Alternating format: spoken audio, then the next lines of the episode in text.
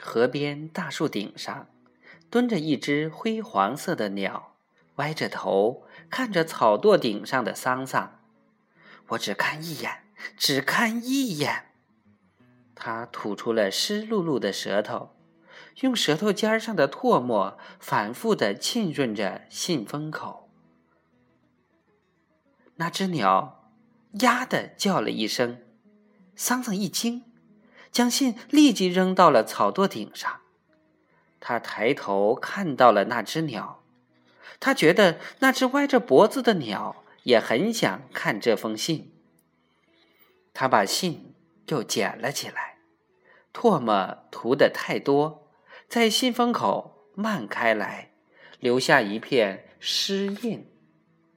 他顺手从草垛上拔了一根草，用草茎。将信封口轻轻剔开了，他又看了一眼那只鸟，将信封口朝下轻轻一磕，里边的信露出来了。那只鸟拍着翅膀飞开了，它飞的样子很奇特，往前一窜一窜，每一窜都有力而迅捷，并且是不住的。往高空中窜，像枚多节火箭，不一会儿变成了一个几乎看不见的黑点儿。桑桑哆哆嗦嗦的将信打开了，厚厚的有三四张纸。桑桑正要念信时，听到了鸟翅声，抬头一看，那只鸟居然又回来了。并且还是站在刚才那根柔软的枝条上。桑桑刚看了个开头，脸唰的红了，并且立即闭上了眼睛。他感觉到阳光透过眼皮时，他的眼前是淡红色的。风吹着手中的信纸，发出一种扰人的声响。桑桑的眼睛慢慢睁开了，桑桑没有看信，却看了一眼枝头上的那只鸟。那只鸟半闭着眼睛在打盹儿，似乎无意知道信的内容。接下来，桑桑看一阵儿，就闭一阵眼睛。他觉得那些话说的很奇怪，他还从没读过。这样柔和的文章，桑桑是作文高手。桑桑觉得那些句子都是挺美的。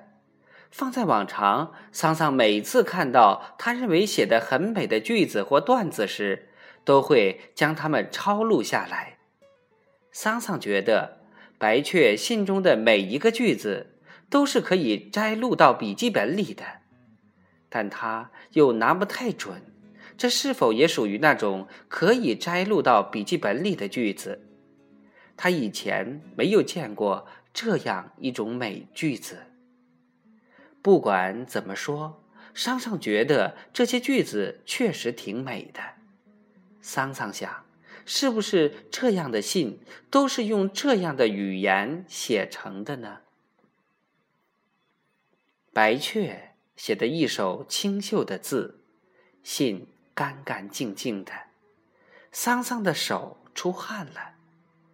桑桑的手一直不算干净，因此桑桑在信上留下了黑黑的手指印。桑桑感觉到羞愧，他把信放在草垛上，双手在裤子上仔细的搓擦起来。他哪里想到，就在这时来了一阵风。哗啦一下，将信吹了起来。他惊得用双手去乱抓在空中飘着的信纸，并用身体去乱扑正在草垛顶上翻卷着的信封，这才勉勉强强的将信与信封抓住了，压住了。但还是有一页纸被风吹跑了。这一页纸像是一窝小鸟，在里头最调皮的一只，居然独自脱离了鸟群，先飞远了。桑桑趴在那儿不敢动，因为他的腹下压着另外几页纸，他只能眼巴巴地看着那张纸在空中一晃一晃的轻轻飘动着。枝头上的那只鸟见了那张飘忽的纸，大概以为也是一只鸟，就从枝头上飞下来，与那张纸在空中翻上翻下的旋舞起来，很像是一对空中的舞伴。那一页纸飘进风口里去了，看样子一会儿半会儿还没有落下来的意思。